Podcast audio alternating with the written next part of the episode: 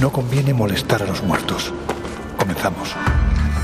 En los años 60, astrofísicos como Joseph Allen Hynek, asesor de Steven Spielberg en encuentros en la tercera fase, o el francés Jacques Vallée, fundaron un colectivo secreto para investigar las anomalías que se producían en los cielos del planeta.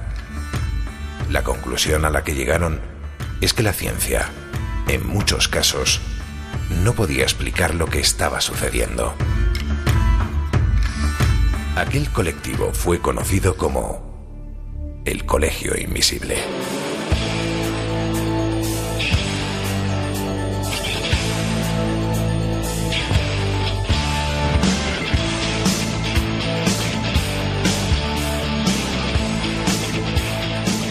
El Colegio Invisible, con Lorenzo Fernández Bueno y Laura Falcó en Onda Cero.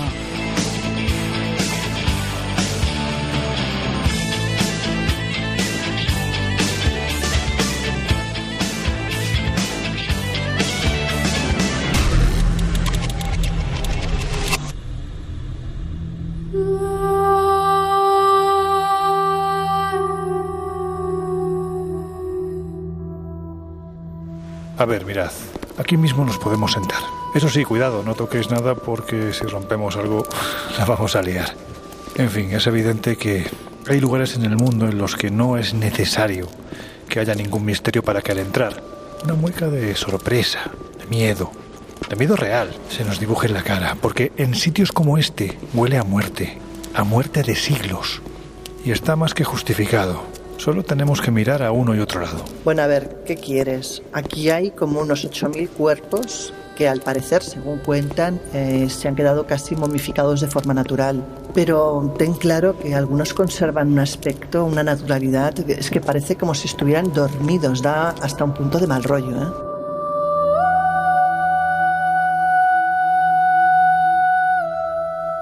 Bueno, pues ya os habréis imaginado dónde estamos. Y si no, no os preocupéis. Os lo digo yo ahora mismo. En un lugar donde miles de difuntos, literalmente, cuelgan de las paredes. Estamos en el monasterio de los capuchinos de la localidad siciliana de Palermo. Y aunque no es nuestra parada definitiva de hoy, sí merece la pena que echemos un vistazo a uno de los museos, dicen que más extraños del planeta. Vamos, con girar la cabeza tan solo 360 grados, quien se atreva, es evidente que motivos no faltan. Para que os hagáis una idea de lo que se reparte en las galerías que conforman esta cripta, frente a nosotros, en varias hileras, hay cuerpos colgados de las paredes, con el rostro desencajado, desencajado por el tiempo, y la ropa, en la mayoría de los casos, hecha auténticos jirones. Yo creo que la mejor descripción que he leído de este enclave, en el que la muerte te mira fijamente desde unas cuencas que ya están vacías desde hace mucho tiempo, es precisamente la del historiador Dominique Fernández. Fijaos, él escribió una obra titulada Madre Mediterránea y en esta dejó muy claro que este lugar es una especie de galería de espectros, de los que no se podrá decir con seguridad si están más acá o más allá de la muerte, más parecidos a los fantasmas encontrados en los campos de concentración con un soplo de vida que a los verdaderos cadáveres. Es brutal, absolutamente brutal, ¿verdad? Pero vayamos al porqué de esta especie, vamos a llamarlo así, de milagro. A ver, Laura, ¿cuál es la historia de este lugar? Pues mira, el convento eh, fue ocupado por los monjes capuchinos sobre el año 1534. Entonces, bueno, esto eran terrenos pertenecientes a la iglesia de Santa María de la Pache. ¿no? Eh, los años fueron pasando y a medida que los eh, capuchinos iban muriendo, pues decidían enterrarlos en la cripta que estaba justo en el subsuelo, en una gruta natural. bueno, fue aprovechada para el fin, parecía que además funcionaba. Pero ¿qué ocurre? Que como todas estas cosas tienen una fecha de caducidad, llegó un momento que no les cabían ya cada vez había más muertos, cada vez pues necesitaban más espacio y se plantearon ampliar. Ahí vino la primera sorpresa. Cuando fueron a realizar estas obras de ampliación se encontraron pues con esa cuarentena de cadáveres que parecía realmente que no que bueno, que no habían perdido nada de su de la carne, de su compostura, simplemente parecían un poco más arrugados y evidentemente pues se sabía que estaban muertos, pero era sorprendente el perfecto estado de conservación. De ahí que se que dedujeron que probablemente el clima de la, del lugar, el proceso natural que ese lugar eh, facilitaba al cuerpo del cadáver, pues hacía que, los síntomas de putrefacción desaparecieran y así hubiera un proceso de momificación natural, ¿no? Bueno, eh, cuando se empezó a ampliar esto, pues se siguieron bajando más cuerpos, como nos podemos imaginar, que han seguido el mismo proceso que los anteriores. Y bueno, y cuando paseamos por este lugar, eh, que según los folletos cuentan, que ya lo hemos podido ver, que ponen algo así como que es un museo de la muerte cuya historia se inicia en el siglo XVI, pues hombre, la verdad es que impresiona. A mí al menos me genera, no sé si mal rollo, pero sí como una especie de angustia extraña ver esos cuerpos así, ¿no? Eh, bueno, pensemos que por ejemplo el personaje más antiguo que tenemos aquí es Fray Silvestre de Gubbio que, bueno, que el hombre lleva aquí desde los principios de los principios y salvo porque no tiene los ojos y su piel está, pues como decíamos, un poco arrugada y sus ropajes son ciertamente antiguos, pensemos que este hombre lleva aquí desde el 16 de octubre de 1599, pues salvo por lo que te decía, salvo porque eh, evidentemente pues, hay una serie de signos que te das cuenta de que no está vivo, pero podemos ver perfectamente cómo era este señor, o sea, es una momia en toda regla.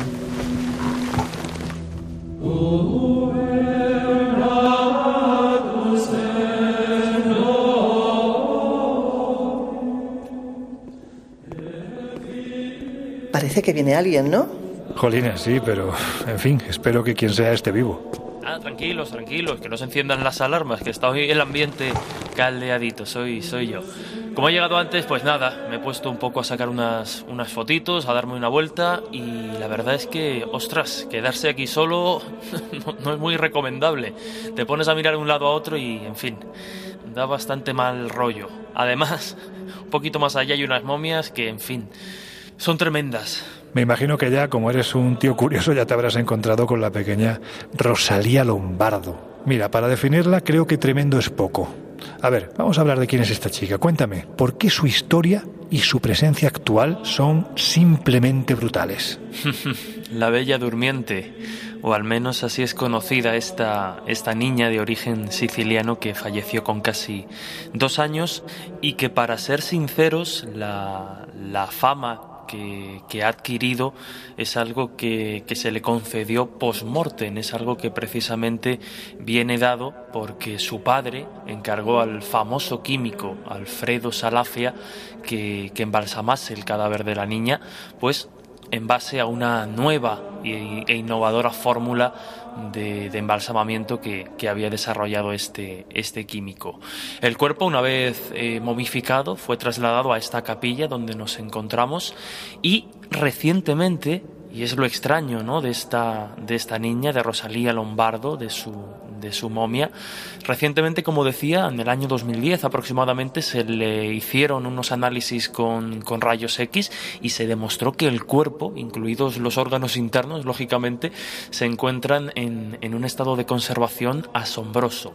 Hasta hace muy poquito tiempo, la técnica que Alfredo Salafia utilizó para embalsamar a a, Rosalía Lombardo había sido secreta y se había mantenido en el misterio, sobre todo si tenemos en cuenta los resultados obvios que estamos viendo en este momento. La niña pues todavía conserva el rostro sonrosado, el cabello rubio, en fin, parece que está precisamente en un sueño eterno. Pero como digo, recientemente un equipo de, investigadores del Instituto de, Momias y Hombre de, Hielo de Bolzano, en Italia, encabezado en esta ocasión por el bioantropólogo Darío Piombino Mascali, pues eh, tuvo acceso a las notas personales de Alfredo Salafia, el, el químico que embalsamó a Rosalía Lombardo, y bueno, con diferentes charlas también con los descendientes directos de este químico, pues descubrieron cuál fue la técnica que utilizaron para embalsamar a Rosalía Lombardo y que eh, Salafia nunca reveló en vida. Bueno, pues la fórmula era una mezcla de formol diluido en agua que actuaba como desinfectante y eliminaba las bacterias. Saturada en sales de zinc, también incluía alcohol que podría haber secado el cuerpo de, Rosalía y permitir de este modo su momificación. Tenía también ácido salicílico que evitaba la proliferación de hongos y, glicerina y bueno, pues así prevenía los, los tejidos corporales. Si a esto sumamos, además, pues que el clima particularmente seco de estas catacumbas eh, facilita también la conservación del cuerpo de Rosalía, pues tenemos lo que estamos viendo, ¿no? La bella durmiente. Desde luego que es una pasada. Hay más galerías en las que podemos encontrar mujeres que permanecen unas junto a otras. en posición sedente, están sentadas, y además tienen una extraña expresión en el rostro. Junto a ellas también hay cuerpos de pequeños, vestidos de bebé, con la cofia de otro tiempo y además en una escena horrorosa en el interior de ataúdes de cristal. Y la de los hombres también es una galería importante porque aparecen colgados de las paredes, tumbados algunos de ellos en nichos horizontales, atentos a los trozos de ropa que con el tiempo se van desprendiendo de sus cuerpos. En fin, que antes de salir de aquí, me gustaría deciros a quienes nos estáis escuchando que en nuestras redes sociales, ya sabéis, estamos en Twitter como arroba coleinvisibleoc o también nos podéis encontrar tanto en Instagram como en Facebook como el Colegio Invisible. Bueno, pues allí ya estamos colgando fotografías de los habitantes de este inframundo para que flipéis un rato. Dicho esto, Laura, antes de marchar, vamos a desvelar, o por lo menos vamos a intentarlo, el misterio de la momificación, porque siempre se ha hablado en este lugar de momificación natural, ¿verdad? Bueno, eh, como hemos dicho antes, aparentemente. De hecho, los cuerpos quedaban momificados, pero sí que había una cierta interacción externa. Es decir, eh, Fray Benedetto San Benedetti eh, afirmaba en su obra Vita de Fra Bernardo da Carbone eh, que bueno que había un cierto proceso externo que los capuchinos realizaban sobre los cuerpos. Ellos lo que hacían es dejar los cuerpos secar al sol durante ocho meses, después de, evidentemente de lavarlos, eh, tenían una especie de lavadero de cadáveres, ¿no? Luego untaban esos cuerpos con vinagre y volvían a dejarlos a, las a la intemperie unos días para que el secado fuera y, y el resultado fuera el mejor posible. Dicen que una vez eh, acababa este proceso, los vestían, los, eh, los dejaban pues lo mejor posible y los colocaban en su ubicación final. Tenemos que tener en cuenta que eh, la única variación se producía en tiempos de grandes epidemias, porque entonces los cuerpos lo que hacían era bañarlos en pozas de arsénico y de cal. ¿Por qué? Porque decían o había la, manía o la superstición de que aquellos que habían fallecido tras ingerir arsénico, eh, sus cuerpos quedaban casi incorruptos, no glozanos. Y bueno, pues cuando había una epidemia lo que hacían era este proceso. Queda claro que es un sitio que si tenéis oportunidad de visitar, una vez que, bueno, pues una vez que el mundo vuelva a la normalidad, no lo dudéis. Siempre lo digo y siempre, siempre lo diré. Lugares así, en los que miras directamente a los ojos de la muerte, te hacen reflexionar sobre si estamos o no disfrutando de esta cosa maravillosa que es la vida. En fin, chicos, que yo creo que ya ha llegado el momento. ¿Qué os parece si nos vamos a buscar a Miguel? Venga, va, vamos a, a buscar a Miguelín.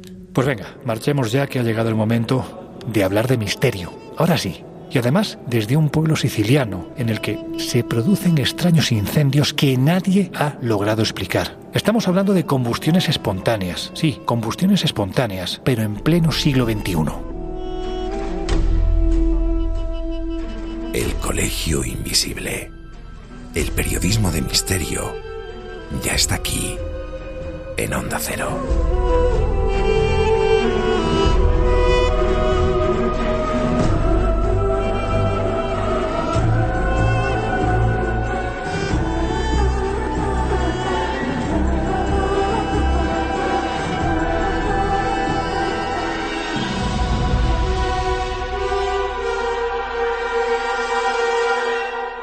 Bruscia la luna in cielo io bruscio d'amore Fuoco si consuma como lume Bueno, al fin, por ahí vienen. Menos mal, que ya estoy cansado de estar aquí esperando. Addolorata non si dà pace, ma che mala nottata Brucia la luna en el cielo y un bruscio d'amore. ¿Qué? ¿No te entusiasma no estar solo en este sitio? Bueno, pues eso te pasa por querer venir de avanzadilla, pero es que de todas formas, Miguel, es que tú oyes que se ven luces extrañas en los cielos y sales corriendo. En fin, que aquí las luces que se ven parece que no tienen nada que ver con los ovnis. Estamos en Caneto di Caronia, un pequeño pueblo de la región de Messina, en Sicilia, que lleva años lanzando la voz de alarma porque las casas se queman solas.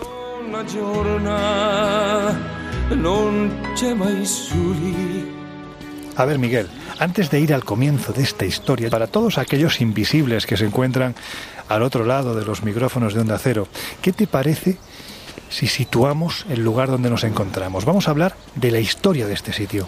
Pues estamos en Caneto di Caronia, que es un pueblo del municipio italiano de Caronia que pertenece a la provincia de Messina, en plena isla de Sicilia. Y lo cierto es que esta zona tiene cierta vinculación con el mundo del misterio que a nosotros tanto nos interesa. Porque, por ejemplo, a poco más de 50 kilómetros de donde nos encontramos, frente a esta costa, está Celafú, que es una localidad de apenas 14.000 habitantes, donde mi amigo, amigo entre comillas, Aleister Crowley fundó en 1920 la abadía de Telema. Bueno, sobre Crowley yo creo que ya hemos hablado en algún otro viaje del Colegio Invisible, pero simplemente digamos que fue probablemente el ocultista más importante de todos los tiempos y fundador de la llamada filosofía de Telema, cuya principal máxima era la siguiente, fijaos, haz tu voluntad, esa es toda la ley. Y además de todo eso, Crowley fue un gran escritor, poeta, pintor, alpinista y sobre todo mago. De hecho, la prensa británica se cebaba bastante con él y lo tildaba del hombre más perverso del mundo. Bueno, el caso es que en la abadía de Telema, no lejos de donde nos encontramos, Crowley quiso montar una comuna y una escuela de magia. Allí se hacían ceremonias, rituales en grupo y mucho más. Me imagino que también prácticas sexuales, tantra y todo esto. Bueno, el caso es que en 1923 un joven estudiante de la Universidad de Oxford de 23 años murió por fiebres tifoideas por beber agua de un manantial de montaña. Bueno, esto fue un escándalo tremendo y unido a las prácticas, digamos, poco ortodoxas que allí se celebraban, esto hizo que Benito Mussolini diera la orden expresa de expulsar a Crowley de Italia. Curiosamente, por esa misma época, Marconi, a bordo de un barco de vapor, en uno de sus numerosos experimentos científicos, quiso enviar señales de radio hacia el interior de la isla de Sicilia, pero lo cierto es que tuvo grandes dificultades para hacerlo, como si hubiera alguna clase de pared electromagnética invisible que parara esas ondas de radio. Pero sin desmerecer esa parte de la historia que nos estás contando, que qué duda cabe, bueno, pues tiene un, importante componente de misterio, aunque solo sea por los personajes que la protagonizan, no menos lo es que lo que sí es un misterio real, un misterio palpable, con precedentes como veremos más adelante, es lo que empieza a ocurrir a partir del año 2003. Sí, como dices, esta historia comienza en el otoño de 2003, cuando los vecinos de Caneto di Caroña observaron sorprendidos como un helicóptero del ejército de Estados Unidos sobrevolaba el pueblo. Y lo más curioso es que en cierto momento unos militares descendieron de ese helicóptero y comenzaron a recorrer el campo con una serie de aparatos de medición, como si estuviesen buscando algo o intentando medir algo. Pero fue en el invierno de ese mismo año, en 2003, cuando un vecino de la localidad, un vecino de Caneto di Caroña que se llamaba Antonio Pecino, observa estupefacto cómo empieza a arder el cuadro eléctrico de su casa. A partir de ahí, más vecinos tuvieron la oportunidad de comprobar también con sus propios ojos cómo les pasaba exactamente lo mismo con sus aparatos eléctricos. Televisores, ordenadores, batidoras, secadores de pelo y otros aparatos eléctricos empezaron a arder de forma inexplicable. El fenómeno se repitió al año siguiente, en las Navidades de 2004, pero en esta ocasión también comenzaron a arder sofás, colchones y cualquier otro objeto metálico o con partes de metal. Así que las autoridades, que realmente no se explicaban lo que estaba pasando, tomaron la decisión de evacuar a la población de Caneto de Caroña, y también consultaron a la compañía eléctrica por si estos fenómenos pudieran estar causados por alguna clase de anomalía electromagnética producida por el tendido eléctrico o algo similar. Bueno, al final, el caso es que se procedió a cortar el suministro eléctrico en el pueblo, pero ya sin gente, los objetos seguían ardiendo sin explicación. Y como las explicaciones parecen brillar por su ausencia, pues empiezan a llegar las más extrañas, podemos decir. Bueno, tampoco se me ocurren muchas explicaciones normales al tema. Desde luego, la que dio el padre Gabriel Amorz, el exorcista de la diócesis de Roma, tampoco creo que fuera la correcta. Él se inclinó a pensar que quizás algún vecino había realizado algún acto de magia negra o de magia blanca, o incluso algún ritual satánico para abrir las puertas al diablo, y decidió hacer un exorcismo a toda la población, lo cual también parece un poco bárbaro, ¿no? Además, tampoco sirvió para nada.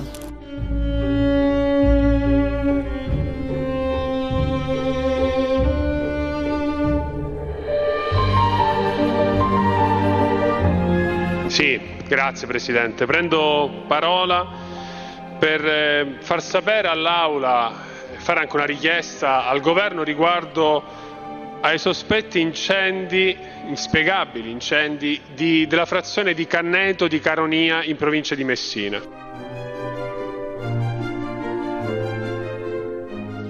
¿Qué demonios ocurre en este pueblo? Seguramente desconocido para la mayoría de, todos vosotros, porque hay que decir que no es un tema que habitualmente se haya tocado en los medios especializados. Pues eso, ¿qué ocurre aquí para que el diputado de cinco estrellas, Francesco Duba, al que acabamos de escuchar, haya planteado el asunto ni más ni menos que en el Congreso italiano?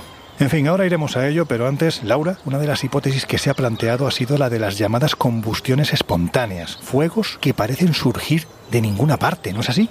Pues verás, la combustión espontánea es una supuesta incineración de una persona, en principio viva.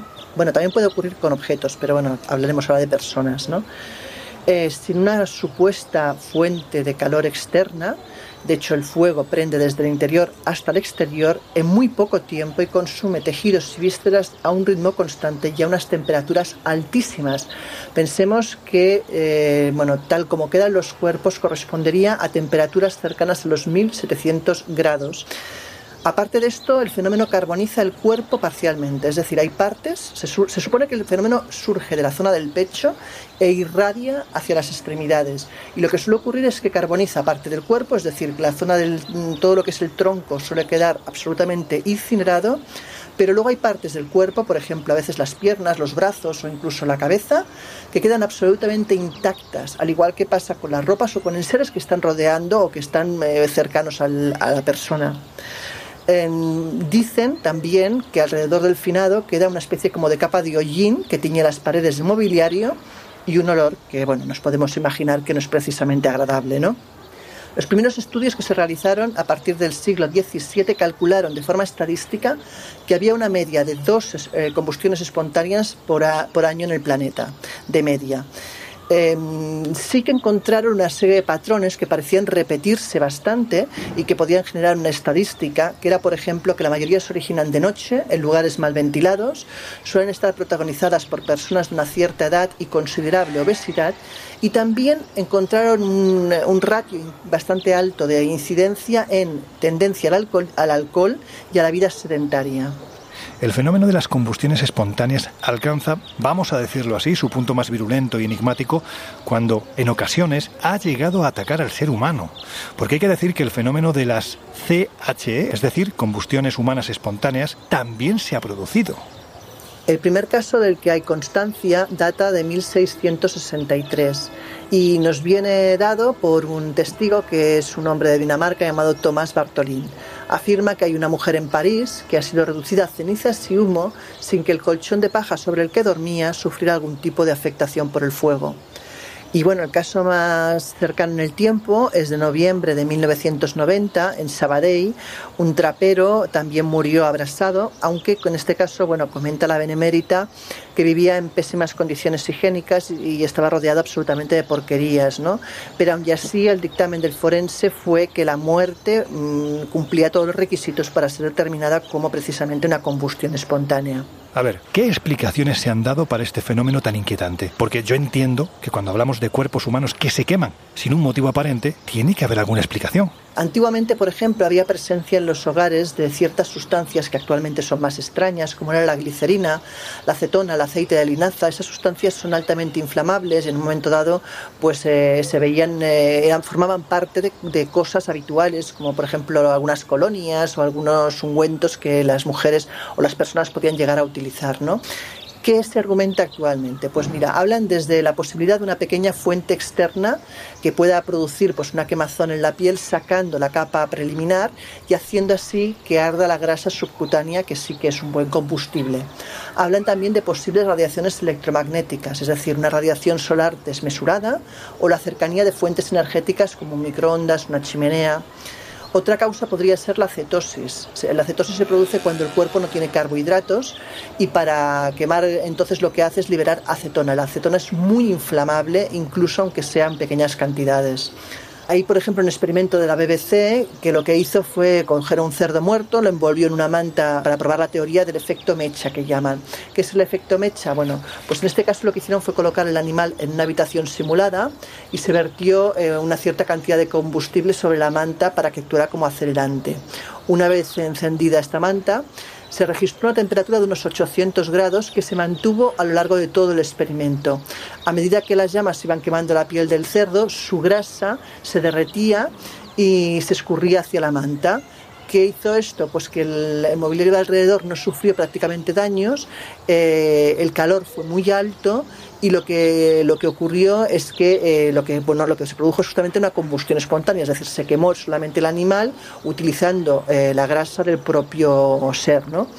Pero, nuevamente repetimos, estamos hablando de un caso en que los grados llegaron a unos 800 grados, no a 1700. Volviendo al lugar donde nos encontramos, lo que yo creo que está fuera de toda duda es que los fenómenos son demasiado evidentes. ¿En qué momento entran los científicos a investigarlo?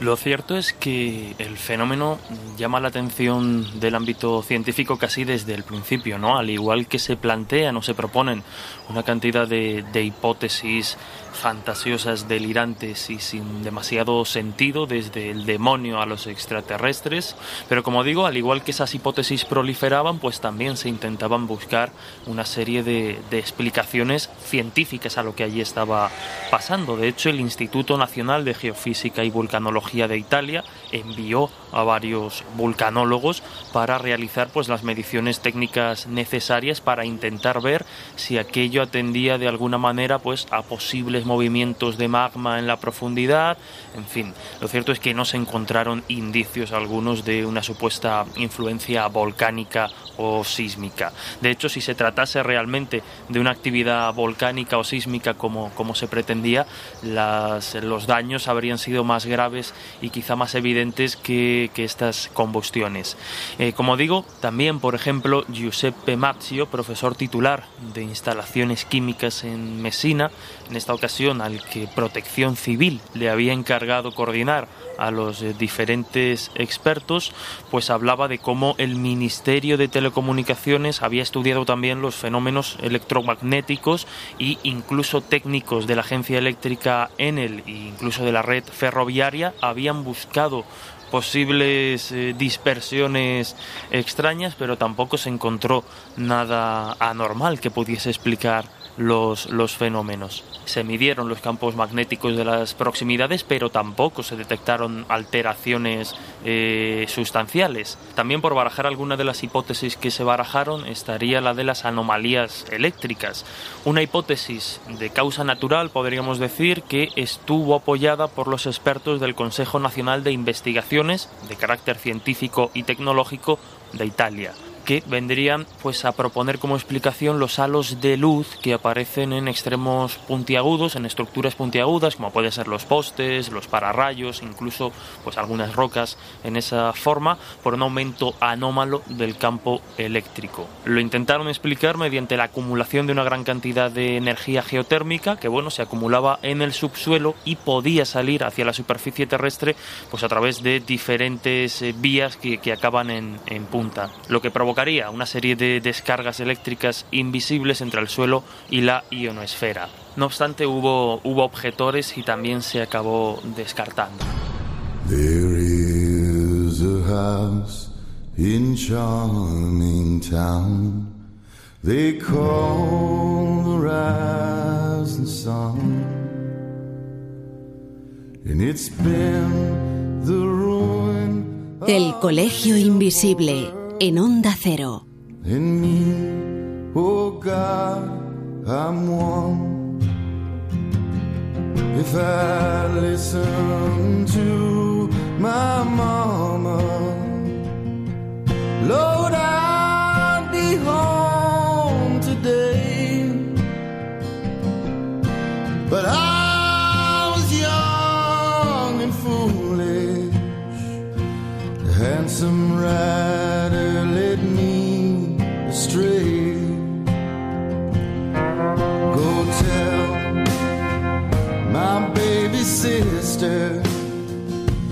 never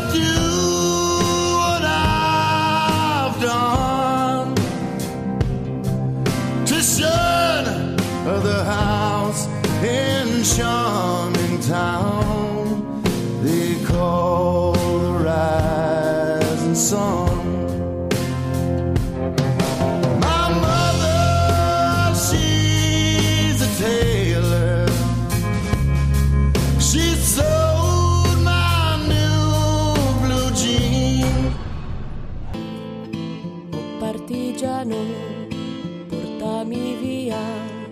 Oh bella ciao, bella ciao, bella ciao, ciao, ciao, partigiano, portami via. Che mi sento Miguel, ¿y tú que eres uno de esos personajes que disfrutas muchísimo con esto de las conspiraciones?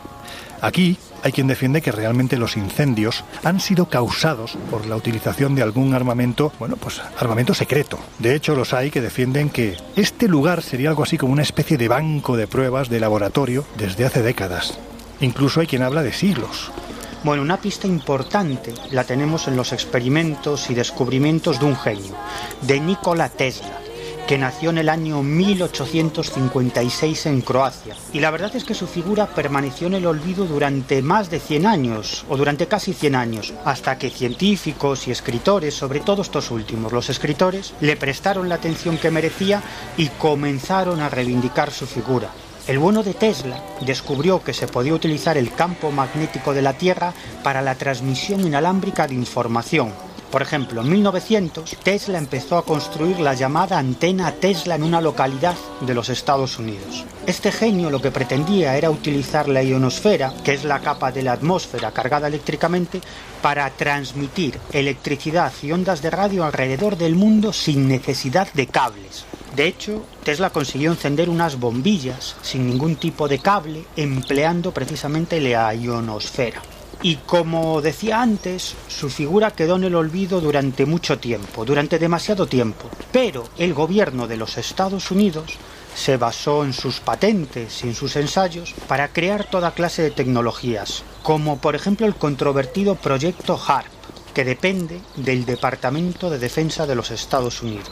En teoría, la finalidad de este proyecto consiste en emplear la ionosfera para mejorar las comunicaciones y los sistemas de vigilancia militares del espacio aéreo de los Estados Unidos. Sin embargo, periodistas e investigadores independientes, y también muchos conspiranoicos, esto hay que decirlo, acusan al ejército estadounidense de, emplear el HARP nada más y nada menos que para manipular el clima e incluso para provocar toda clase de desastres naturales como maremotos y terremotos en ciertos lugares del planeta.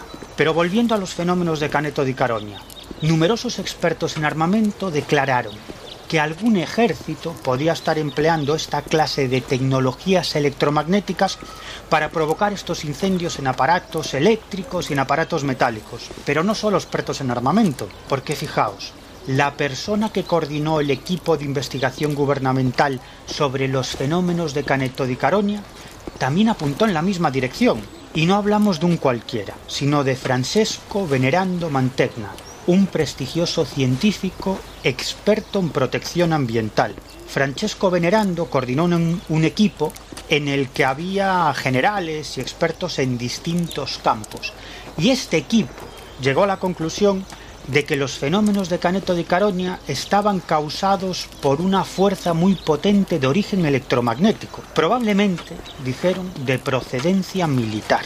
Incluso este, este prestigioso científico, Francesco Venerando, declaró que existen en la actualidad armas capaces de provocar esos fenómenos, como las llamadas armas de energía directa, sistemas de pulso electromagnético, láseres y otros. Es más, el científico llegó a denunciar que el gobierno italiano cortó abruptamente sus investigaciones para que no descubrieran el origen de esos fenómenos. E incluso dijo que algunos de los militares implicados en el grupo de investigación gubernamental fallecieron de forma muy muy extraña. Bueno, hemos hablado de pruebas que se han realizado y que la verdad es que yo creo, desde mi punto de vista, creo que han contribuido a, todo lo contrario que se perseguía, porque más que resolver el enigma, lo que se ha hecho es, bueno, pues acumular aún más preguntas, ¿no? En torno a él. Jesús, tú que, como decimos siempre, vuelvo a repetirlo, tú eres el más escéptico con todas estas cosas, pero ¿qué ¿Qué resultados se obtuvieron, por ejemplo, tras la monitorización que se realizó del área comprendida entre el arco insular de las Islas Eolie y el interior de Caneto di Caronia? Porque los resultados parece que son importantes, no sé si como decía antes, para añadir más misterio a este asunto. Bueno, efectivamente sí, hay una, una, investigación del año 2007 llevada a cabo por Francesco Mantegna Venerando, coordinador regional del Comité de Protección Civil de, de Sicilia, que aseguraba que Caneto de Caronia estaría afectado por fenómenos eléctricos de origen artificial capaces de generar una gran potencia concentrada, haces de microondas a ultra high frequency de entre 300 MHz y varios gigahercios. De hecho, para producir tal cantidad de energía, cualquier máquina tendría que generar una potencia de entre 12 y 15 gigavatios. Desde luego, algo desconocido en, en nuestro planeta. El trabajo del equipo de Venerando obra en poder del gobierno. Se trata de un informe reservado, aunque sabemos que habla claramente de la hipótesis de los experimentos alienígenas. Por tanto, bueno, pues aquí ya el escepticismo y las reticencias con respecto a las conclusiones de este equipo, por lo menos por mi parte, están, están claras. Hablaba de eso, de tecnologías militares muy evolucionadas, de origen extraterrestre, que podrían exponer a poblaciones enteras a efectos indeseados. Los incidentes de los que estamos hablando podrían ser tentativas, afirma este informe, de combates militares entre fuerzas no convencionales o una prueba no agresiva relacionada con el estudio de comportamientos y acciones en una muestra territorial indeterminada y poco alterada por la mano del ser humano. Lo cierto es que ahí está esta hipótesis, pero quizá para terminar pues sea necesario decir que, apenas un año más tarde los tribunales sicilianos eh, dijeron la última palabra sobre este tema y se confirmaron las conclusiones del el CICAP italiano, un grupo pues de investigación crítica de esta clase de, de fenómenos. Su, su, cabeza visible podría ser el investigador y divulgador Massimo Polidoro, que investigó el tema y llegaron a la conclusión los tribunales, insisto, pues a, a la que había llegado el CICAP, que estos incendios eran pues en definitiva debido a factores humanos. Recordemos que la Fiscalía había nombrado varios peritos y durante años habían estado realizando pues investigaciones eh, con, esta, con este tema. Las pesquisas o las conclusiones eran que tras este fuego está la mano del hombre, explicaban estos peritos. Lo que propusieron fue archivar el caso y en este caso, valga la redundancia, el Ministerio Fiscal de Mistreta les dio la razón.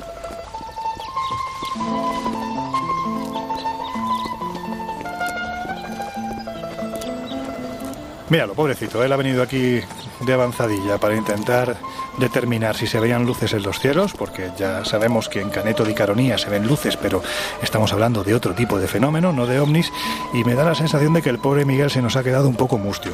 A ver, Laura, no dejemos a, a Miguel con ganas de objetos volantes no identificados, porque aquí también se han visto, pero principalmente no sobre los cielos como, entre comillas, suele ser habitual, sino bajo esas aguas que parecen removerse con sospechosa insistencia, todo hay que decirlo. Pues fuera cual fuera la fuente de energía, lo que no cabía duda es que acaba en el mar, frente al litoral de Caneto de Caronia, en el mar Tirreno. Durante el primer episodio que ocurrió, algunos pescadores aseguraban haber visto intensas luces en el fondo marino que por lo visto iluminaban la superficie del agua. Muchos hablaban de objetos eh, no identificados que sobrevolaban los cielos del lugar durante esos días, o incluso de globos luminosos que se veían a veces volando de manera errática y otra al revés, que parecían que volaban de forma inteligente, ¿no? En cualquier caso hay una evidencia oficial porque existe una fotografía de una aeronave que volaba unos cientos de metros a la cola del helicóptero perteneciente al grupo interinstitucional que en esos momentos estaba realizando nada más y nada menos que un estudio de campo geomagnético de la zona. Bueno, pues por causas inexplicables se produjo eh, una interrupción en la conductividad eléctrica del aparato y tres de sus cuatro aspas sufrieron daños en el revestimiento estructural y esto lo que hizo fue que tuvieron que realizar un aterrizaje de emergencia.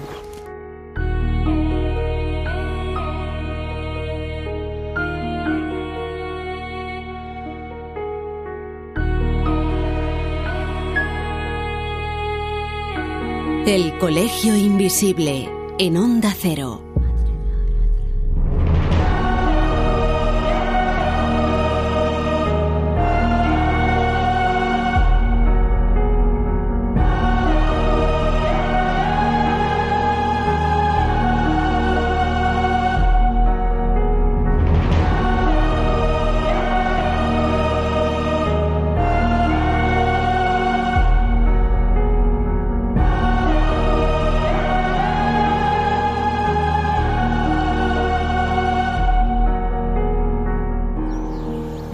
Pues a veces hablamos de lugares con nombres más o menos exóticos, porque de esta forma parece que así el misterio en cuestión, al que nos vamos a acercar, pues tiene más relevancia, ¿no? Pero sin desmerecer que el asunto que estamos tocando hoy es tremendamente desconocido, no por ello deja de tener un antepasado lejano en otro suceso que ocurrió a principios del siglo XX, pero no en Italia, sino en la localidad española de La Roya, concretamente en la provincia andaluza de Almería. A ver, Laura, ¿qué fue lo que ocurrió allí? Pues mira, el primero de los incendios que ocurrió en La Roya tuvo lugar en 1945, donde había una muchacha llamada María Martínez Martínez, que acabó siendo conocida como la Niña de los Fuegos y que, mm, aterrada, vio como su ropa empezaba a arder sin motivo aparente, sin que nadie la hubiera encendido. Poco después eso se trasladó a diferentes objetos, capazos, a montones de trigo, incluso a todos los vecinos. Los afectados, pues eh, imaginémonos, empezaron realmente a entrar en pánico, sin saber cómo reaccionar ante aquel fenómeno tan extraño. El caso es que decidieron avisar a la Guardia Civil del puesto de Macael y eh, hacer que vinieran a investigar la zona. Cuando estos llegaron, pues pudieron comprobar los estragos que había causado los incendios eh, que habían ya ocurrido, pero también observaron atónitos como un bote de lentejas eh, empezó a emitir como una serie de flashes para acabar ardiendo de forma inexplicable. Estas escenas se repitieron durante una semana, más de 300 eh, situaciones parecidas, generando pues el terror absoluto en la población. Las campanas de la iglesia no paraban pues de picar continuamente avisando a los mozos que debían acudir a extinguir un nuevo incendio. Incluso los medios de comunicación de la, época, como es ya ABC o Arriba, se hicieron eco de estas informaciones, de estas noticias, y reflejaron incluso la creencia popular de que estos fuegos habían sido provocados por el moro Jama, que fue un proscrito que fue quemado en la hoguera por el Santo Oficio y que antes de morir juró que volvería para vengarse. Bueno, en realidad nadie vio jamás ningún aparecido ni ningún fantasma. Lo único que sí que coincidían que muchos habían visto eran resplandores en los cielos nocturnos.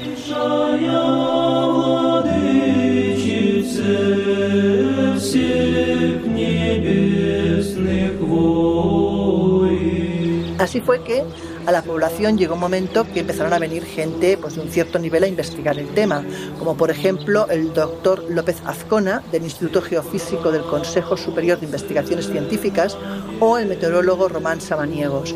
Ambos intentaban descubrir cuál era la causa física de todos estos sucesos. Bueno, la conclusión a la que llegaron tampoco te creas que se sostiene mucho, porque dijeron que podía ser que en el ambiente, en el aire, hubiera algún tipo de producto altamente incendiario. Nunca se demostró. También hablaron de posibles bolsas de gas. Tampoco encontraron pruebas de lo mismo. O que también la acción directa de las cenizas que expulsaba la atmósfera del volcán Etna fuera la causa. Tampoco se demostró. En cualquier caso, el episodio pasó, pero sí que se ha quedado en la historia de este, de este lugar pues, eh, pues como un hecho realmente inexplicable.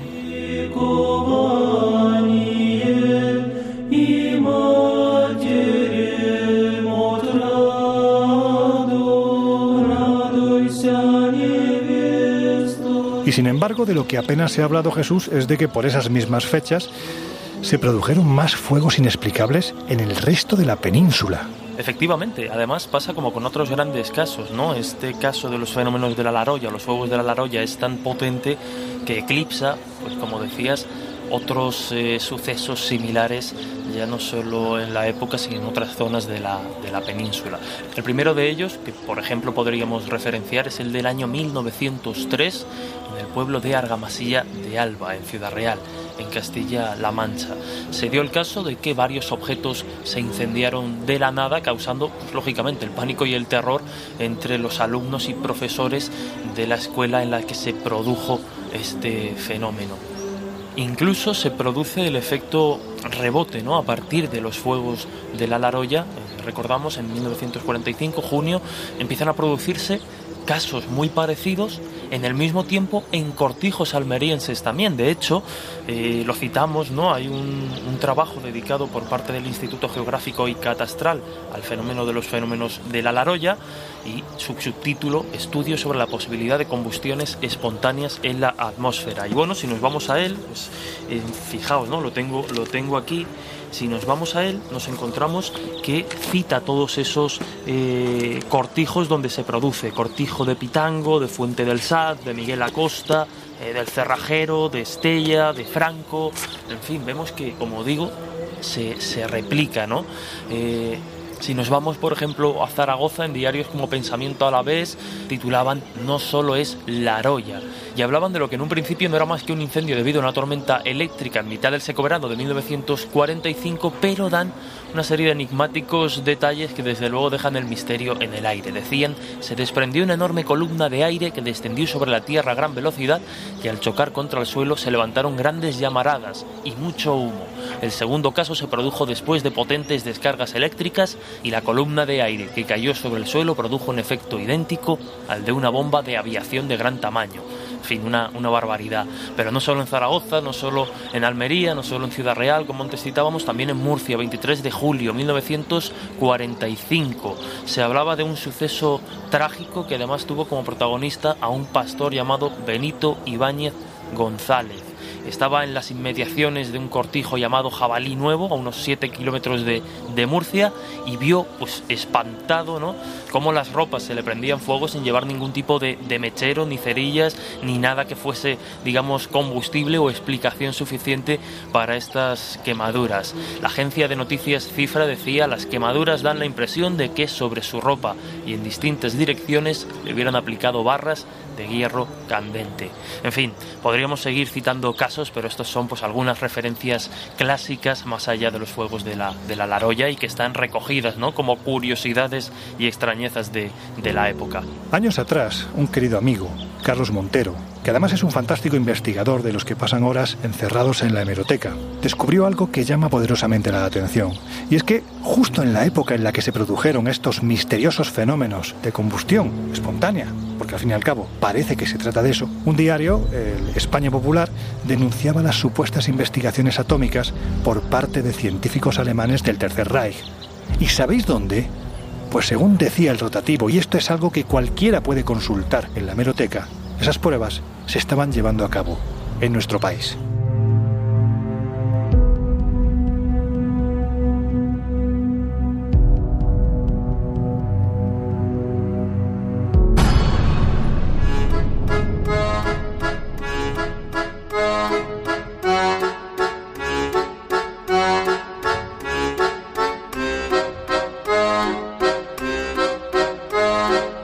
Historias así solo ocurren en el Colegio Invisible.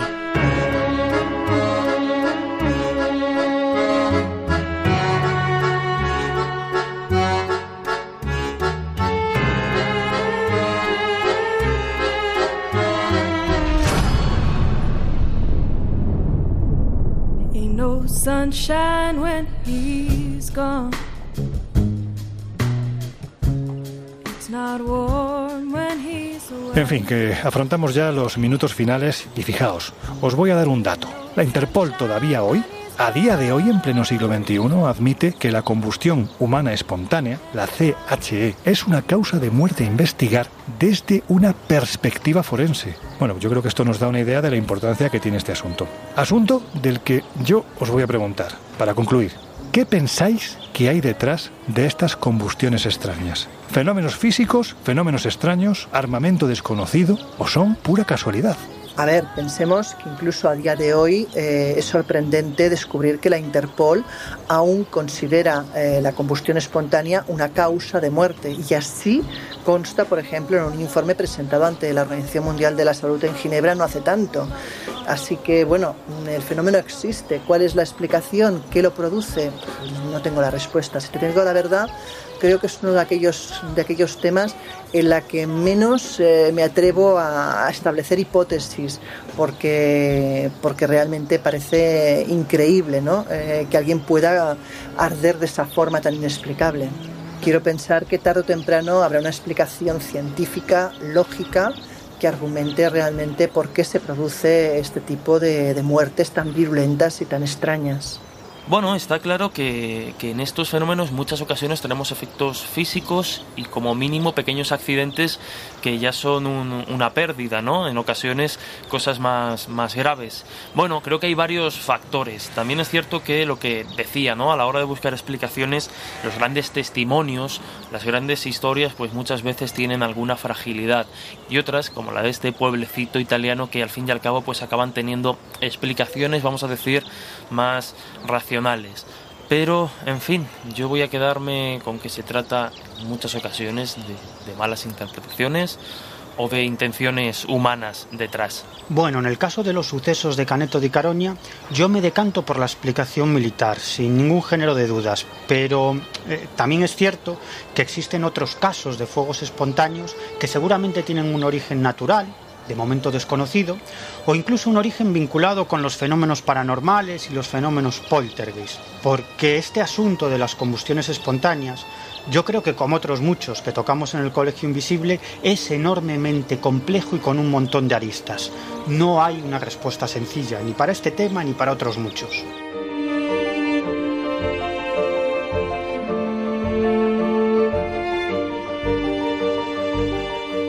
Siete días. Eso es lo que queda para que volvamos a abrir las puertas del Colegio Invisible desde un destino que está más cerca de lo que os imagináis. Hasta entonces ya sabéis que nos podéis encontrar tanto en las plataformas digitales en las que tenéis la revista Año Cero como en el kiosco, nuestra alma de papel, 116 páginas llenas de entrevistas, reportajes viajes, en definitiva de periodismo de misterio, pero también en nuestras web, espaciomisterio.com y viajesprisma.com, donde sabéis que podéis encontrar los eventos, viajes, en definitiva todo lo que rodea a una marca ya veterana como es la de la revista Año Cero. ¿Que queréis escucharnos a partir de mañana? Bueno, pues ya sabéis que nos podéis encontrar en www.ondacero.es o en iBox y en iTunes como El Colegio Invisible. Ahí estamos.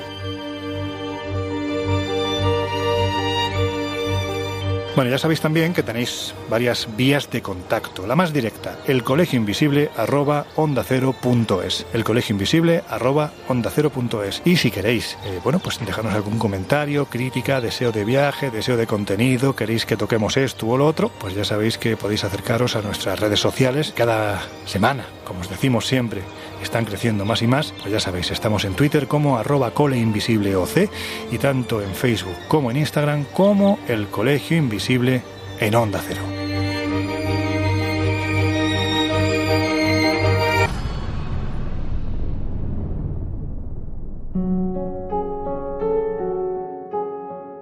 Reconozco que soy un absoluto enamorado de estos casos. Sucesos tan extraños y a la vez tan evidentes que obligan a los hombres de ciencia a entrar a saco y sin ningún tipo de apriorismo en la investigación de los mismos. Y es probable, como le ocurrió a López Azcona, o a Román Samaniegos, o al cabo Santos del cuartel de la Guardia Civil de Macael, que vio cómo se le quemaba su capa cuando un fuego antinatural se manifestó de repente, es posible que la explicación, con más medios, hubiese llegado. Porque creo que, como decimos siempre, no hay fenómenos inexplicables, sino fenómenos inexplicados. Pero la carga romántica que tienen sucesos como los de La Roya, o en pleno siglo XXI, los de Caneto di Caronia, que llevan a un diputado a interpelar en el Congreso italiano para que alguien dé una solución a los misteriosos sucesos que están ocurriendo allí, a mí me apasiona. Porque ves que en un tiempo en el que cada uno va por su lado, por sus intereses, sin mirar los de los demás, con episodios como estos, la prensa, los científicos, incluso los políticos, parecen ponerse de acuerdo para ir de la mano. Parece una paradoja más de los tiempos que corren. Ojalá supiésemos asimilar el aprendizaje.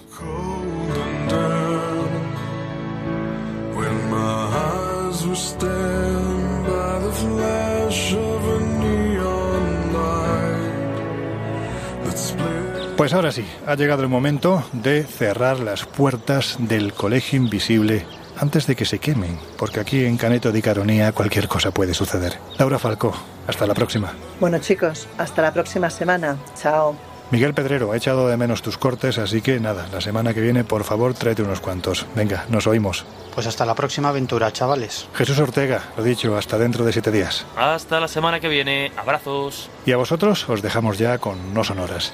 Pero en fin, que ya sabéis, siempre os decimos que siempre son horas para escuchar al gran José Luis Salas. Cerramos ya las puertas del Colegio Invisible. Nos volvemos a encontrar dentro de una semana. Que seáis, en la medida de lo posible, muy, muy felices.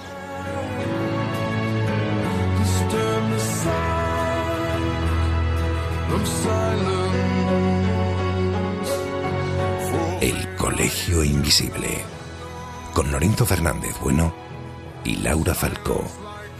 En Onda Cero.